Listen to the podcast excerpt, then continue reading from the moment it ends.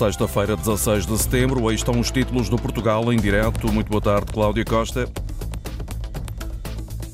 Ora viva, muito boa tarde, Augusto. Terminamos esta sexta-feira a volta que estamos a dar ao país pelos locais mais afetados pelos últimos fogos rurais. Hoje o jornalista Afonso de Souza está na aldeia de Alfarelo de Jaldes, onde o fogo consumiu quase tudo e que é bem o retrato de Vila Real. O segundo distrito com maior área ardida do país, logo a seguir à Serra da Estrela. No Portugal em Direto vamos tentar perceber como é que estão a ser ajudadas as populações e de que forma se podem repor os imensos prejuízos na floresta. Depois de mais de duas décadas contaminados com resíduos perigosos, os terrenos das antigas minas de São Pedro da Cova, em Gondomar, vão transformar-se numa das entradas para o Parque das Serras do Porto. A remoção dos resíduos depositados no local foi a maior recuperação de sempre de um passivo ambiental na região norte. A Antena 1 está em simultâneo com a RDP Internacional, Antena 1 Madeira e Antena 1 Açores, tudo a postos. Começa aqui o Portugal em direto. Edição da jornalista Cláudia Costa.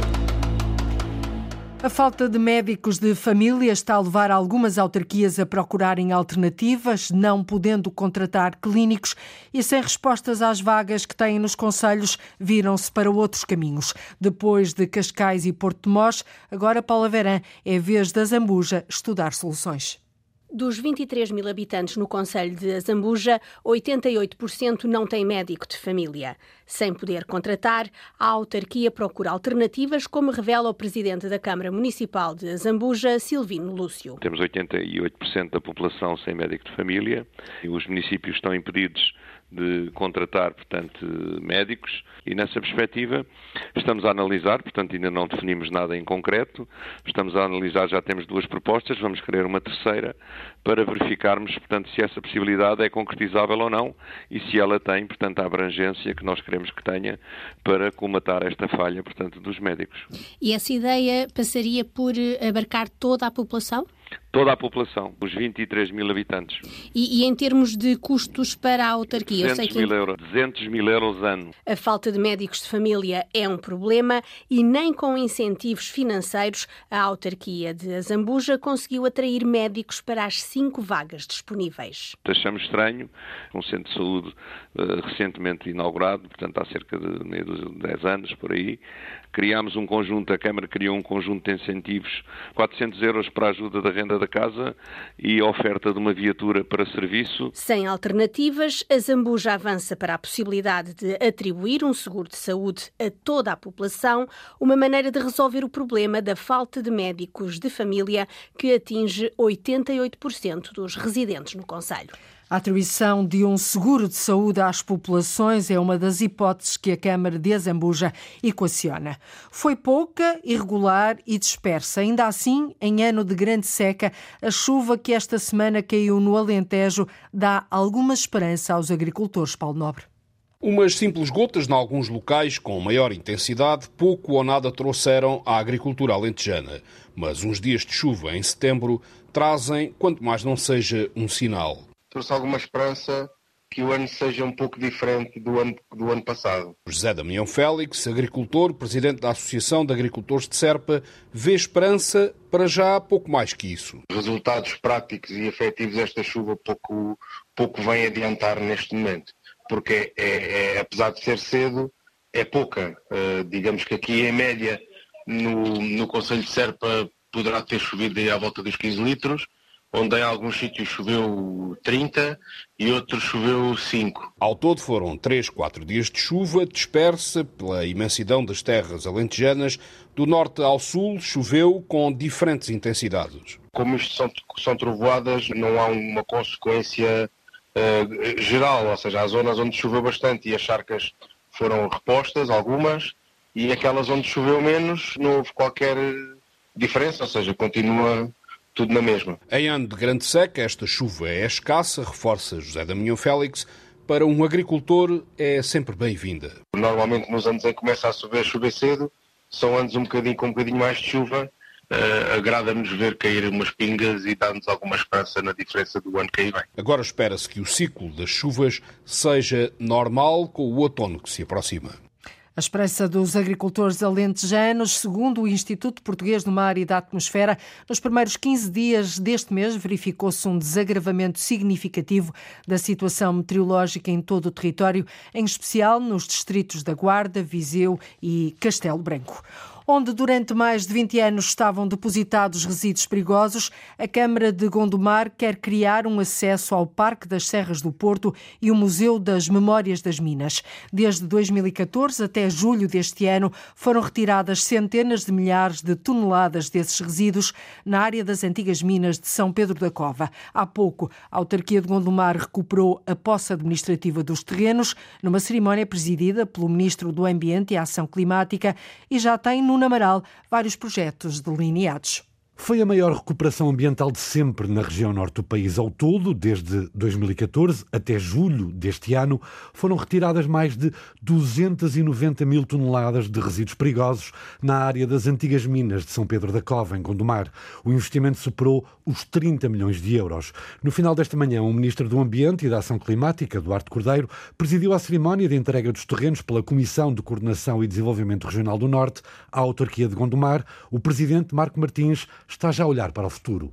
Hoje a Comissão de Coordenação devolveu à Câmara os terrenos onde estão depositados os resíduos, terrenos esses que ao longo dos últimos anos a Câmara também foi adquirindo eh, e hoje tivemos o cuidado de apresentar ao Sr. Ministro e ao Sr. Presidente da CCDR aquilo que é a nossa visão para o futuro eh, do espaço tão importante e que durante mais de duas décadas esteve contaminado com os perigosos. E o futuro, diz Marco Martins, passa por criar um corredor verde e dinamizar um museu que exponha a memória das antigas minas. E o que nós queremos é aproveitar aquele local como uma das portas de entrada para o Parque das Serras do Porto, que ali confina, e também recuperar todo aquele espaço público uh, para fazer depois uh, aquilo que é o usufruto pela população, juntando também ao complexo mineiro de São Pedro da Cova, uh, que a Câmara também já adquiriu, onde pretendemos lá criar um museu que recrie a história e a cultura das antigas minas. A autarquia de Gondomar está também a recuperar o cavalete do Poço de São Vicente, erguido em 1934 e que é um ícone da atividade mineira na freguesia de São Pedro da Cova. E assim do risco nasce lazer nos terrenos onde foi realizada a maior remoção de sempre no norte do país de resíduos perigosos em São Pedro da Cova, Gondomar.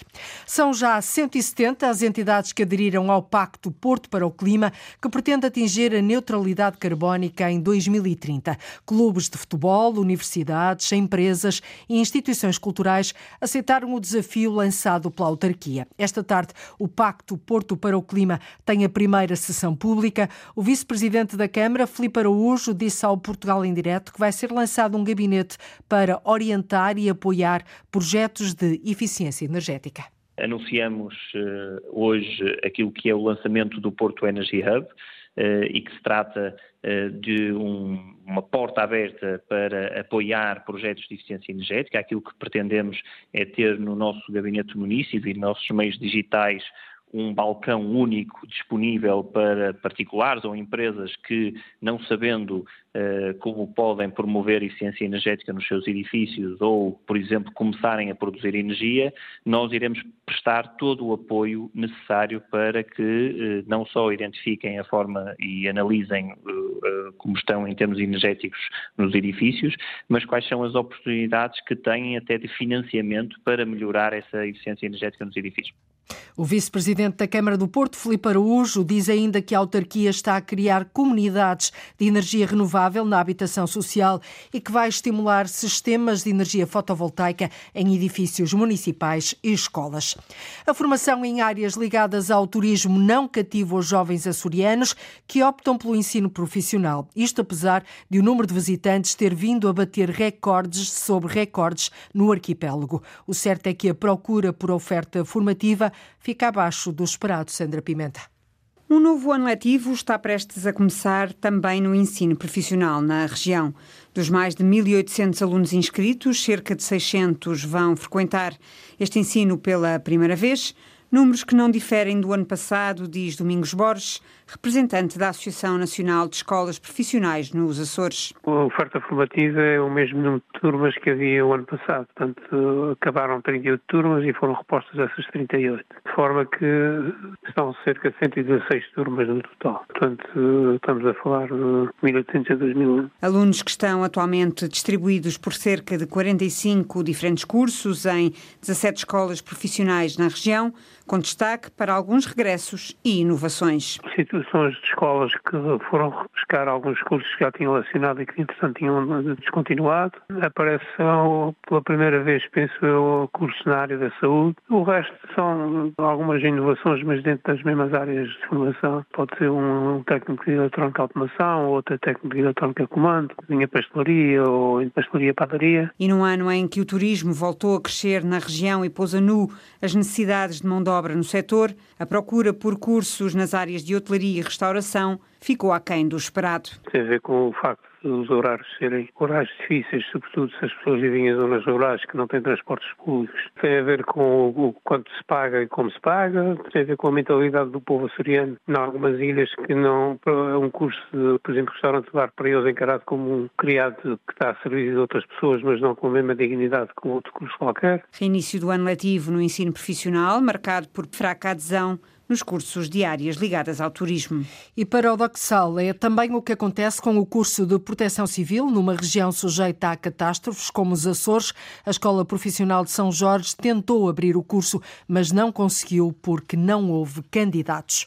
Há 15 nove elétricos articulados que vão reforçar a oferta no eixo ribeirinho de Lisboa, junto ao Rio Tejo, já a partir do próximo ano. O investimento é de 40 milhões de euros. Numa altura em que a Carris comemora 150 anos, a empresa aposta assim nas energias não poluentes para uma mobilidade sustentável sem emissões locais. Estes novos elétricos articulados para a linha 15 assemelham-se a um metro de superfície e vão aumentar a cobertura que fazem atualmente. Uma equipa da Carris tem estado nos últimos dias, tem estado nos últimos dias em Espanha para inspecionar o fabrico. Arlinda Brandão. Este é um dos 10 elétricos articulados que funcionam há mais de 27 anos e que ligam Algés à Praça da Figueira. Os 15 novos elétricos, mais eficientes, semelhantes a um metro de superfície que vão chegar, vêm juntar-se a estes e diz o presidente da Carris, Pedro Bogas, que é para se poder também aumentar o percurso que fazem. Está planeado numa primeira fase é podermos ir ao Jamor, vamos também nessa primeira fase a Santa Apolónia, não é? E assim poderemos servir não só a estação ferroviária, como também o terminal de cruzeiros. Numa segunda fase, eh, a intenção é eh, que esta linha possa prosseguir até ao Parque das Nações. Com este reforço, os elétricos articulados da linha 15 vão duplicar. Esta carreira, que segue junto ao Rio Tejo, só no primeiro semestre deste ano transportou mais de 2 milhões de passageiros. Com tanta procura, esta zona tem sido reforçada com elétricos clássicos, os antigos, mas a circulação do elétrico típico de Lisboa, o amarelo da Carris, no eixo ribeirinho, pode acabar. Nós estamos a avaliar a possibilidade de deixar de ter esses elétricos clássicos na linha 15 e que a oferta possa ser assegurada não só pelos 15 novos, como também por parte dos, dos articulados já existentes. E libertar dessa forma mais elétricos clássicos para outras linhas de elétrico da cidade.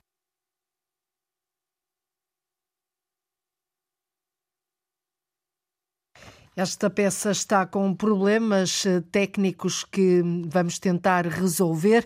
Ora, a propósito das comemorações dos 150 anos da Carris, que se assinala no domingo, a empresa apresenta este fim de semana uma edição especial do tradicional desfile dos clássicos do museu. Hoje à noite, a Carris oferece à cidade de Lisboa uma obra de arte urbana situada no Terreiro do Passo, da autoria de Bordalo II. O artista, o artista transformou um elétrico do museu, o 525 dos anos 20, de forma a instalar no interior dois corvos gigantes feitos de materiais recuperados do lixo, como explica o presidente da Carris, Pedro Bogas. A inauguração no Terreiro do Passo eh, da instalação uh, Lighted Prowse 2022 do artista Bordal 2, que tem por base um elétrico transformado. Como sabe, este artista está associado à, à, à ideia de sustentabilidade, ao desenho da sustentabilidade, porque recupera, faz as suas obras muitas vezes com a recuperação de lixos, de materiais utilizados, etc. É para nós um, um primeiro momento, mas um momento importante pelo simbolismo que encerra. No sábado teremos o desfile dos veículos históricos do Museu da Carris. Vamos ter dois desfiles. O desfile vai passar pela Praça da Figueira, onde está uma exposição de bupis que contam um pouco da, da, da história da Carris.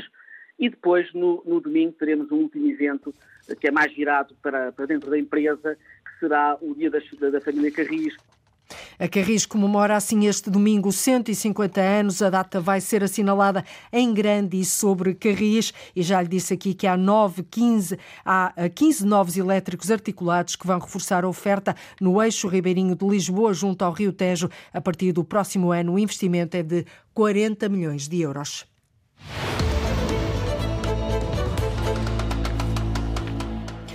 No dia a seguir ao governo ter aprovado um pacote de medidas no valor de 200 milhões de euros destinadas aos municípios da Serra da Estrela e àqueles com uma área ardida igual ou superior a 4.500 hectares, hoje estamos na freguesia de Alfarela de Jales, onde o fogo consumiu quase tudo e que é bem o retrato de Vila Real, o segundo distrito com maior área ardida do país, logo a seguir à Serra da Estrela. O jornalista Afonso de Souza montou o estúdio na Junta de Freguesia.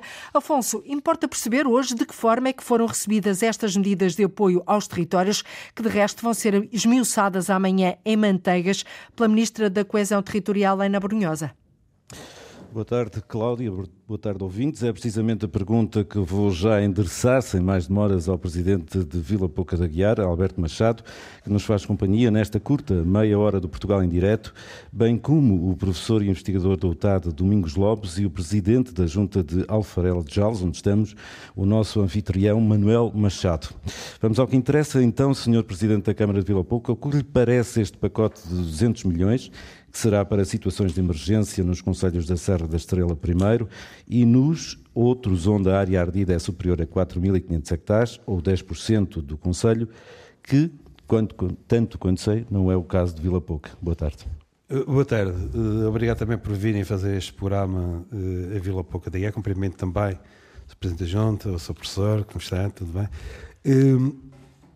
E, e, agora com a objetividade da questão que, que, que me colocou. Eh, achamos que o pacote de medidas de emergência e, de, e situações de curto, médio e longo prazo eh, que possam repor o potencial agrícola e florestal dos territórios ardidos é fundamental para os territórios. Eh, porque estes grandes incêndios, por norma, desenvolvem-se em, territórios de baixa densidade, são por isso populações muito resilientes, pegando nesta expressão tanto em moda, e tanto justificador até da aplicação de fundos e de, de, com participações financeiras. E, e, e, e, por isso estas populações, eh, nestes territórios de baixíssima densidade, eh, carecem dessa reposição para que possam eh, subsistir eh, nestes territórios. A floresta é fundamental eh, na criação de riqueza não só de uma forma direta pela própria madeira, mas também de uma forma indireta pelo, pela micologia. Eu lembro que Vila Poucataíera é sede nacional de, e sede da confraria micológica. E temos aqui uma dinâmica muito grande no que diz respeito à, à, à visita, à promoção da visita e também depois à, à recolha e comercialização de, de, de cogumelos. Lembro que Vila Pouca da Guiar, por exemplo, também é zona controlada na produção melífera, por isso na, na produção de mel. De resina. A, a, a, atividade de resinagem é, é, muito importante na criação de emprego, no, por isso no, nas nossas aldeias, nos nossos locais. E, e, depois também o regime de criação de, de, animais em regime extensivo, em que todos esses territórios também são utilizados para, para as pastagens naturais. Muito bem, mas não está a responder à minha pergunta. Eh, era aí que eu ia chegar. E por isso um, estabelecer apoios condicionadores ao desenvolvimento territorial com base em percentagens de área ardida não me parece ser a melhor metodologia. Penso que e nós temos vários exemplos de, de incêndios florestais que têm um impacto no território, embora a área ardida seja superior, pode ter um impacto muito inferior e por isso não pode ser só a área eh, que identifica eh, a tipologia de apoios que podem ser eh, eh, aplicados no território, mas tem que haver outras condicionantes. Mas conhece este plano do governo dos 200 milhões em pormenor? Ainda não? Não conheço, não conheço em pormenor. Eu tive a oportunidade de reunir com o Sr. Secretário de Estado das Florestas logo, logo a seguir aos, aos grandes incêndios. Tive também eh, hipótese de reunir com o Sr. Secretário de Estado da Agricultura. Essas duas reuniões cujo único conteúdo a abordar era eh, medidas de mitigação dos impactos e de reposição do potencial agrícola e florestal uhum. nesses territórios ardidos e conheço, por isso, a orientação estratégica do Governo. E devo dizer que concordo com ela, por isso tanto o Sr. Secretário de Estado da Agricultura como o Sr. Secretário de Estado das Florestas são muito sensíveis às reposições e também envolvendo outras entidades do Estado. O, o, agora, o que não me parece é que o único fator território ardido seja, seja condicionador eh, para esses fundos. Então diga-me que área é que ardeu em Vila Pouca, já fez esse levantamento, tem aí esse relatório, e os prejuízos também, muito rapidamente, se não se importa, Sr. Presidente. Uh, Nestes dois incêndios, por isso agora já temos um terceiro incêndio, este incêndio que se iniciou em Vila Real e que também eh, tocou uma parte do Conselho de Vila Pouca da Guerra, a sul de Vila Pouca da Guerra, a parte sul do Conselho de Vila Pouca da Guerra. Por isso, excluindo esse último incêndio, nós temos muito perto de 4 mil hectares de, de área ardida.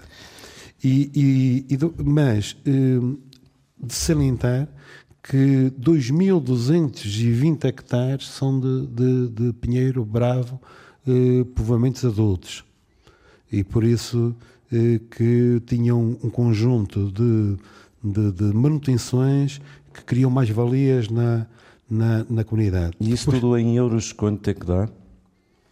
Também já fez as contas? Não. Em euros, em euros não, não, não fiz a conta, eh, fiz a conta em prejuízos de potencial agrícola, florestal e medidas necessárias para corrigir os impactos de curto, médio e longo, e longo prazo, quer no setor florestal, quer no setor agrícola, nomeadamente no que diz respeito também ao, ao, aos animais, à alimentação animal e, e, também à contenção, que é a primeira intervenção no, no setor eh, florestal de, de, dos solos. Muito bem. Diferente é a situação em três conselhos deste distrito. Em Mursa, por exemplo, onde os hectares ardidos superaram os 5 mil, 5.012. Em Mesão Frio, também a área ardida é superior aos tais 10%. E no Conselho de Vila Real, na capital do distrito, a área também é superior. Aqui, Rui Santos, o Presidente da Câmara, já fez as contas e diz que quer ver como se vai desenrolar o processo da atribuição de verbas para os municípios afetados, mas está esperançado que os dinheiros do Governo, estes tais 200, mil, 200 milhões, possam ajudar na reposição do que foi destruído. Vamos ver como é que acaba o processo. Eu direi que estou esperançoso e que as perspectivas são aquelas que vão de encontro às nossas expectativas. Nós em Vila Real tivemos 6.471 hectares ardidos, tivemos ao longo deste ano já 96 ocorrências, destas 96 ocorrências 11, 12 eh, foram de facto incêndios, isto é, as ignições demoraram eh, mais de hora e meia a ser eh, extintas. Temos consciência de que há valores que são necessários investir, quer naquilo que ardeu, quer na prevenção para que ocorrências semelhantes não aconteçam no futuro e direi que a estimativa que temos uh, para uh, este processo chegará aos 5 milhões, 5 milhões e 500 mil euros. uma coisa são espaços, prejuízos, áreas, lugares que arderam e que tem impacto na vida dos nossos cidadãos de forma coletiva, e há coisas que arderam e que têm impacto nos cidadãos em termos individuais. Uh, são prejuízos uh, individuais uh, para cada um daqueles que viu a sua cultura, o seu armazém, os seus espaços arderem. Uh, a boa notícia é que não tivemos nenhuma casa de primeira habitação que tenha ardido, não houve também uh, ninguém que se tenha aleijado neste processo, não há danos físicos significativos a restar, uma outra em torce, uma outra questão de menor dimensão. aquilo que esperamos é que agora esses cidadãos a título individual se possam candidatar a alguns avisos de abertura que se inserem nesta portaria e depois há questões de âmbito mais estrutural que o município e o Estado quando digo município e Estado, estou a falar do Ministério da Agricultura, o município, a Câmara Municipal, mas também o ICNF, etc., que se candidatarão para uh, repor uh, o nosso espaço vegetal, para tratar do nosso parque natural e para uh, prevenir aquilo que venha a acontecer em futuro, no futuro próximo, já que as, as alterações climáticas vieram para ficar. Temos consciência que, enquanto tudo isto não for feito, há prejuízos que não são possíveis de colmatar com valores financeiros, nomeadamente aqueles que estão relacionados com o ambiente. O ambiente e a alma das pessoas. Eu nem sei como isto foi. Vi dali e por aqui, por ali, para além. Oh, credo, já fim do mundo. E o que é que sente agora ao ver isto tudo ardido aqui? Olha, credo, até mete aflição. Eu estamos num terreno lá dentro, que é Malateca, tínhamos um contentor e coisas lá dentro, tudo ardeu tudo. Está tudo ardido. Foi tudo embora. Uhum. Foi. Foi um prejuízo muito grande isto. Maria Josefina Pitrês tem 89 anos. Vive em Escariz, perto de Vila Real. O fogo rodeou a aldeia por todos os lados.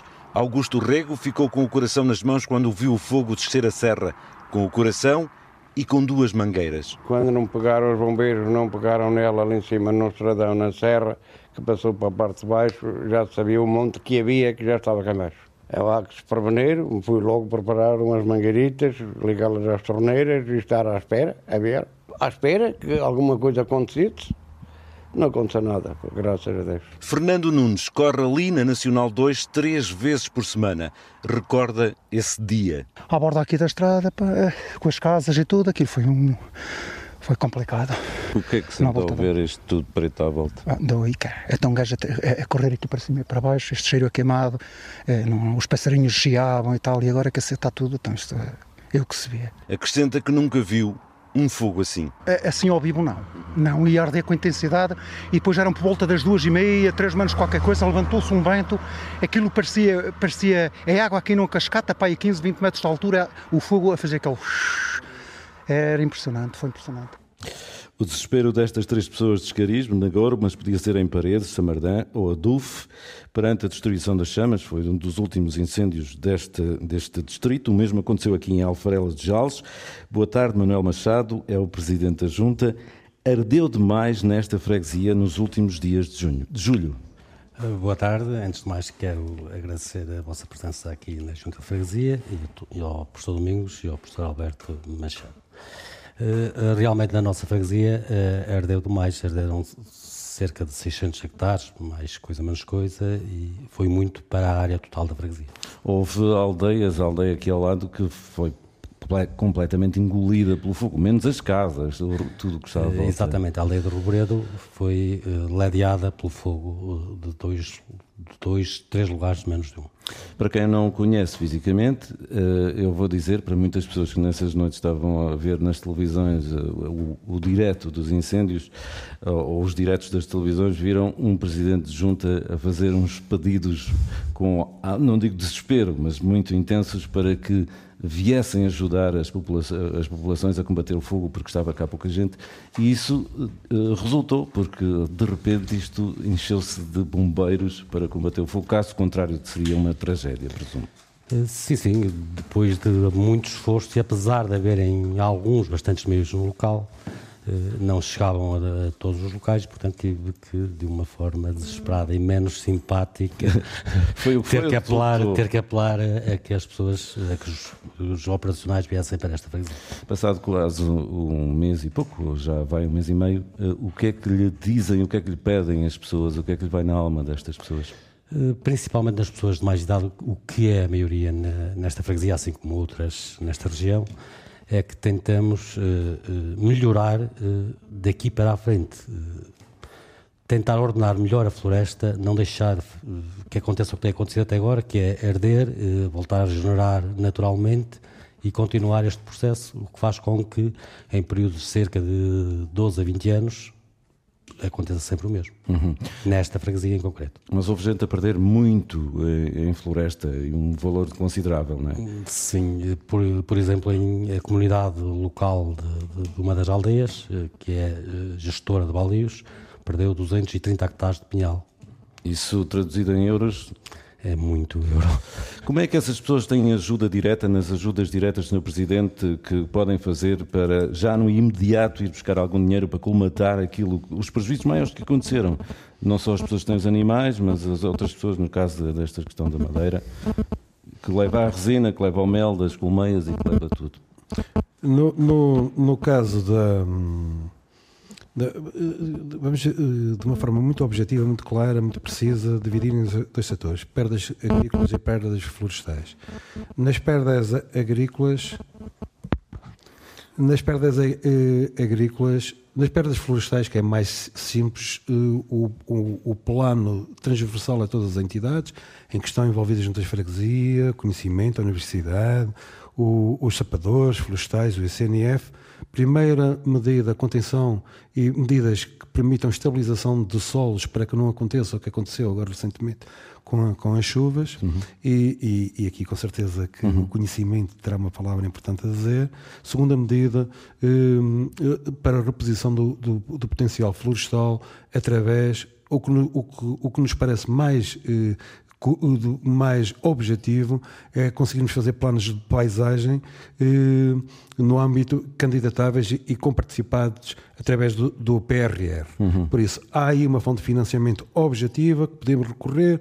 A nossa orientação, e quando digo de nossa, estou a falar dos territórios supramunicipais de Vila Pouca de Guiar, Mursa e Valpasso, é uhum. fazermos um plano de paisagem conjunto e que vá de encontro às expectativas à paisagem tradicional de Trás-os-Montes. Muito bem. E no na agricultura, pessoas, sim. Na agricultura, de imediato saiu já a portaria 205B 2022, 16 de agosto, que o que é que faz? Essa portaria eh, atribu, eh, segundo, permite uma candidatura dos agricultores para terem uma comparticipação por cada cabeça animal imediata, ou seja, quem tivesse animais a 1 de agosto tem um, uma comparticipação financeira para a alimentação animal. Também, de imediato, já foi distribuído através das associações representativas de apicultores, uhum. para os apicultores, açúcar para a alimentação das colónias apícolas. Também, eh, eh, dentro do PDE, do, do, há uma, o Sr. Secretário de Estado da Agricultura comprometeu-se a curtíssimo prazo, estou a falar no prazo de um mês, abrir, abrir um aviso em que os agricultores podem candidatar, sendo o primeiro montante, até um determinado montante fixado, eh, com participação a 100% e depois daí, uhum. a partir daí, com, com, participações também. E como é que isso é feito? Através de um portal ou diretamente nos serviços da Câmara ou da Junta de Freguesia, neste caso? Não. A Câmara e a Junta de Freguesia estão a, e as associações representativas estão a ajudar os agricultores, uhum. mas depois é feito através de um portal. E as pessoas mais idade de, de, conseguem ir lá? Nós tivemos a preocupação e temos a preocupação eh, de fazer chegar a informação a todos aqueles que possam beneficiar desse aviso.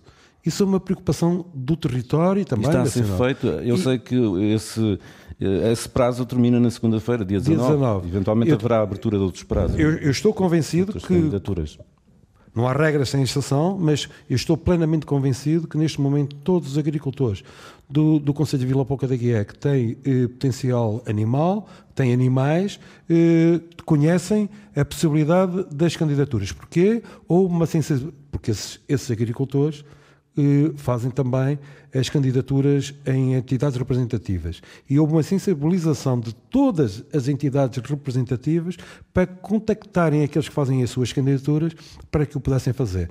Eu estou convencido que 100% dos, dos, uh, dos agricultores que, que têm efetivo animal foram contactados para o fazer. Agora, depois fazer ou não fazer, pois. já depende da vontade própria, mas penso que uma grande porcentagem, uma porcentagem uhum. muito significativa, irá fazer, como é óbvio. Muito bem. Depois da casa roubada, trancas à porta, já diz o povo, mas a verdade é que já ardeu muito e parece que cada ano que passa é pior. Boa tarde, professor Domingos Lopes, é diretor do curso de Engenharia Florestal e Biotecnológica da UTAD, Universidade de Trás-Montes de Douro. O que é que é preciso fazer agora para recuperar estas zonas que estão completamente incineradas? Boa tarde, professor. Olá, Afonso. Boa tarde. Obrigado pelo convite. Eh, eu, na verdade, trabalho numa universidade que está a meia hora da, da, da zona onde estamos, deste território verdadeiramente fantástico, que eu convido os ouvintes a virem conhecer. Este é o, o, Portugal profundo e, portanto, é um orgulho trabalhar numa universidade que está no meio deste território, no meio do interior, a lutar contra dinâmicas de concentração uh, que nos levam para o litoral e, portanto, somos resilientes, somos resistentes. Esta licenciatura permita-me só uma, um, enfim, uma ligeira correção. Brasa à sardinha. Não, é que é, é, é, oferecida também pela Universidade do Porto. Neste momento é um, um esforço conjunto de duas universidades, percebendo que o território, neste caso a região norte, é, é, é a, a questão florestal, a questão dos territórios e da gestão dos territórios é verdadeiramente estruturante. Eu ia dizer, antes de mais, também que estamos num espaço onde há conhecimento e conhecimento aplicado. Algumas destas áreas ardidas são áreas que eram geridas, onde há engenharia florestal a trabalhar os territórios. E, portanto, isto só prova que o desafio é muito mais intenso, porque na grande maioria do, do, do que se passa no centro e norte de Portugal é uma completa, uh, quase não intervenção sobre o território que amplia os problemas. E os problemas são cada vez como diz o Afonso, piores. Eh, estamos perante cenários de alterações climáticas, repare só nos padrões de, de, de, de clima, o, o, conceito de primavera, verão, eh, o conceito de estação uh, já não faz o mesmo sentido que fazia há um tempo atrás e uh, a pirâmide etária, as dinâmicas socioeconómicas, a, a desvalorização dos recursos naturais são uh, amplificadores destes problemas. Portanto, num contexto contexto de alterações climáticas como aquele em que vivemos, os riscos de incêndio e de, e de incêndios cada vez mais agressivos uh, vai acentuar-se. Portanto, isto indiscutivelmente os decisores têm que ter consciência deste, deste problema. Mas isto não, já não vai lá com ordenamentos, já não vai lá com plantação de novas espécies, pelos vistos, todos os anos é pior, professor. Não, eu acho que pode ir lá com ordenamento, porque nós ainda não testamos ainda não ordenamento. Fizemos, não, não, não nós Mas temos, temos falado muito nele nos últimos temos, anos, temos, em todo lado, não é? Temos, mas depois de levar à prática é que ainda não. Portanto, olha, cá está um ponto, e concordo plenamente com o Sr. Presidente, que é, se calhar este é o momento a partir de pegar numa, num, num ponto de partida do zero, começar a reconstruir e a corrigir uh, e, e, a corrigir situações que nós percebemos que podem fazer a diferença.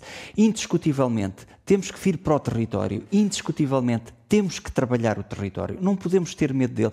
Indiscutivelmente temos que perceber a parte positiva e o potencial que está cá temos e gerar a economia. Todos, como cidadão, começando logo pelas academias, a serem úteis uh, aos presidentes de Câmara, às estruturas regionais e nacionais que trabalham estes temas, ICNFs, Secretarias de Estado, CCDRs, enfim, e concordo plenamente que se calhar esta visão conjunta, porque pode nem ser necessário, pegando neste caso aqui de Vila Pouca, não digo o mesmo de outras áreas ardidas, mesmo próximas, em que o desordenamento era maior, mas neste caso, por exemplo, uh, os planos de paisagem podem ser a tal visão integrada que pode marcar a diferença e o meu colega Manuel Machado, que é engenheiro florestal, percebe perfeitamente esta linguagem. Basta às vezes percebermos quais são as estruturas uh, marcantes da paisagem que podem, marcar, que, que, podem fazer a diferença. Por exemplo, uma linha d'água.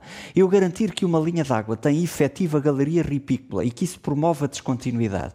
Perceber que nem todos os territórios têm que ser florestas e que as áreas agrícolas que estão dispersas pelo território são completamente estruturantes, não só para manter a qualidade de paisagem, mas para salvaguardar, aumentar a resiliência, diminuir o risco e o perigo de incêndio. Agora, Agora, o que eu digo é, com esta população, como é que nós conseguimos garantir que estas bolsas agrícolas são completamente estruturantes? Nem todo o território tem que ser floresta. A descontinuidade dos espaços pode ser eh, uma das soluções. O tal plano de paisagem, mas eu ia assim, mais do que o plano, eu aí pedi ao Sr. Presidente que garantisse que este seja um território que o aplique, porque mesmo que seja tentativa e erro, nós temos feito muito pouco de prática, nós temos ido muito pouco temos para o terreno. Temos errado muito pouco, temos errado muito pouco. E o, exato, e o território não nos permite que nós não façamos nada, porque eu posso ter um excelente discurso, se eu não acho sobre o território, o Mas território isso é o que vai tem continuar. feito nos últimos anos, sabe disso. É, eu sei.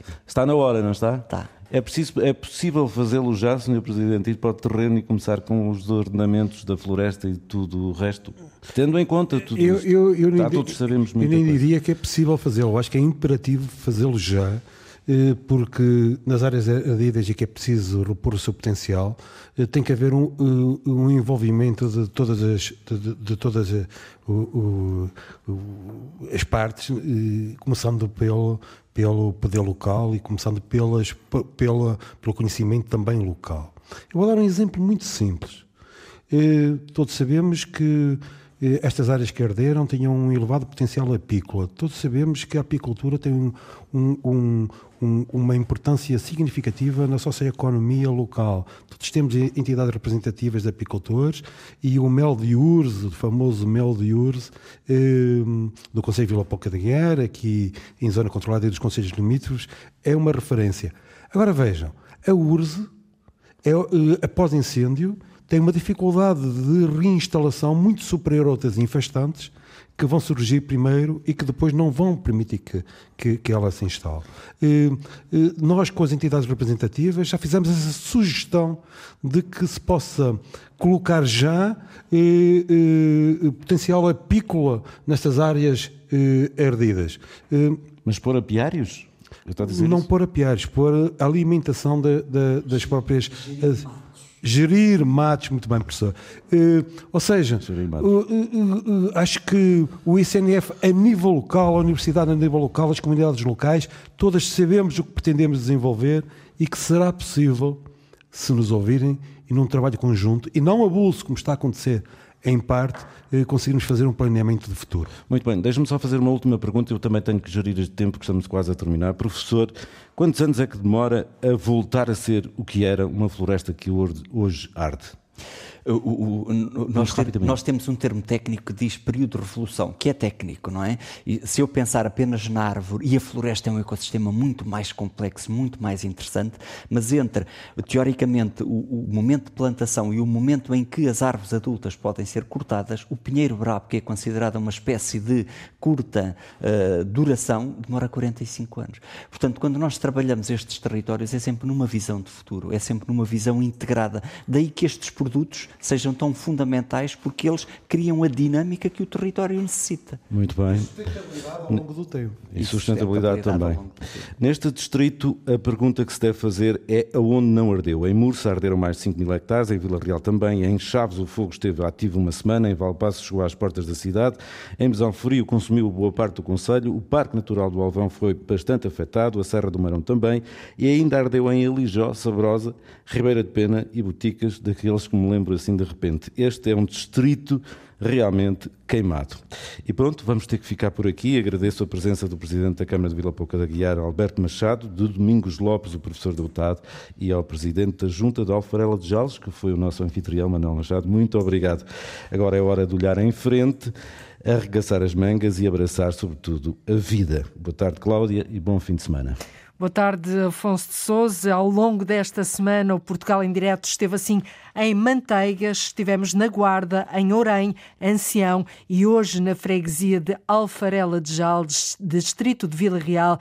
Percorremos os territórios devastados pelo fogo deste verão, que agora precisam de renascer das cinzas e de ver, acima de tudo, as medidas aprovadas ontem pelo Governo em Conselho de Ministros e efetivamente no terreno.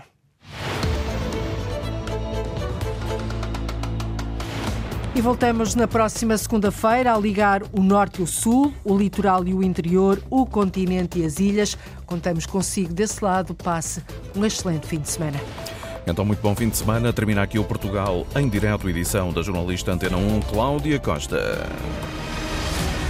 Liga aos factos e às notícias, às pessoas e aos protagonistas.